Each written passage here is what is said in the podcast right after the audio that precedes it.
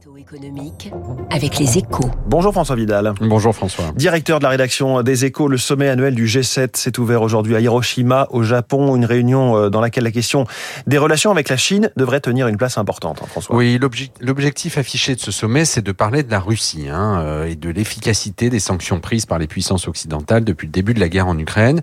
Volodymyr Zelensky assistera en personne et les décisions prises sur ce sujet devraient constituer une bonne partie du communiqué final publié dimanche. Mais dans les faits, les débats vont aussi beaucoup tourner autour de la Chine, du soutien qu'elle apporte à Moscou et surtout de la riposte à élaborer face à l'utilisation de l'arme économique par Pékin contre des pays jugés inamicaux.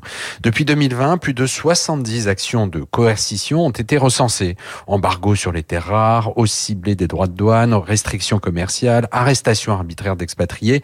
L'imagination de Pékin est sans borne dans ce domaine et un nombre croissant de pays en est victime. Actuellement, c'est la Lituanie qui se retrouve dans le collimateur de Pékin pour s'être rapprochée de Taïwan. Et alors, que faut-il attendre euh, des échanges au G7 ben, si, si, toutes les nations du G7 reconnaissent le besoin de renforcer leur sécurité économique et de réduire leur dépendance vis-à-vis de la Chine, elles ne sont pas alignées sur la réponse à apporter. Hein. Deux positions s'affrontent en fait. D'un côté, les États-Unis, le Japon, ainsi que la Corée du Sud et l'Australie, invités pour l'occasion, voudraient poser les bases d'un OTAN économique, c'est-à-dire d'un accord stipulant qu'une attaque économique contre un des pays signataires de cet accord équivaudrait à une attaque contre tous les autres.